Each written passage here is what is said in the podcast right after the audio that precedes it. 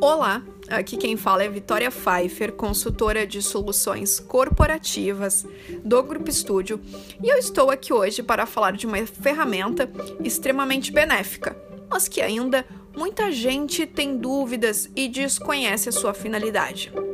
Eu vim aqui desmistificar essa ferramenta tão vantajosa e séria que é a holding. A primeira questão que é preciso esclarecer é de que essa é uma ferramenta do direito empresarial que possui legislação própria e, portanto, não há nada ilegal com ela.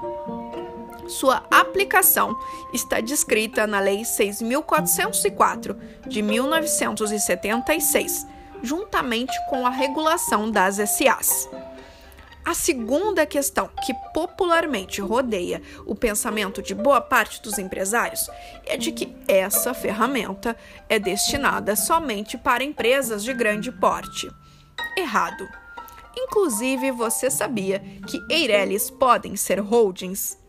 E sim, holding é inclusive para empresas de pequeno porte. Digo mais, eu diria que holding é a ferramenta perfeita para quem detém imóveis e que desempenha uma atividade econômica, seja ela qual for. Agora eu trarei alguns conceitos para elucidar e esclarecer ainda mais sobre o tema. Bom, primeiro deles, são empresas que investem o seu próprio patrimônio em ações ou cotas de outras sociedades. Podem ser constituídas por qualquer tipo societário, regulado pelo Código Civil. E seu objeto social se deverá expressamente mencionar participação no capital social de outras empresas.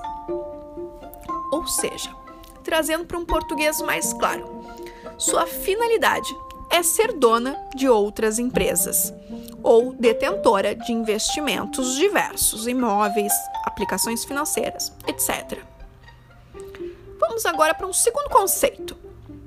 É considerada holding aquela sociedade que possui como uma das suas atividades constantes no objeto social participar de outras sociedades, como sócia ou acionista ao invés de exercer uma atividade produtiva ou comercial. Com esta participação, acaba por controlar a outra sociedade pelo volume de cotas ou ações detidas. E aí, tá gostando do conteúdo? Quer saber mais? Então, não perca o próximo Drops. Não esqueça de nos seguir aqui na plataforma do Spotify e também nas redes. Você nos encontra no Instagram, nos perfis Estúdio Business Cast e também em Family Business Off. Até a próxima!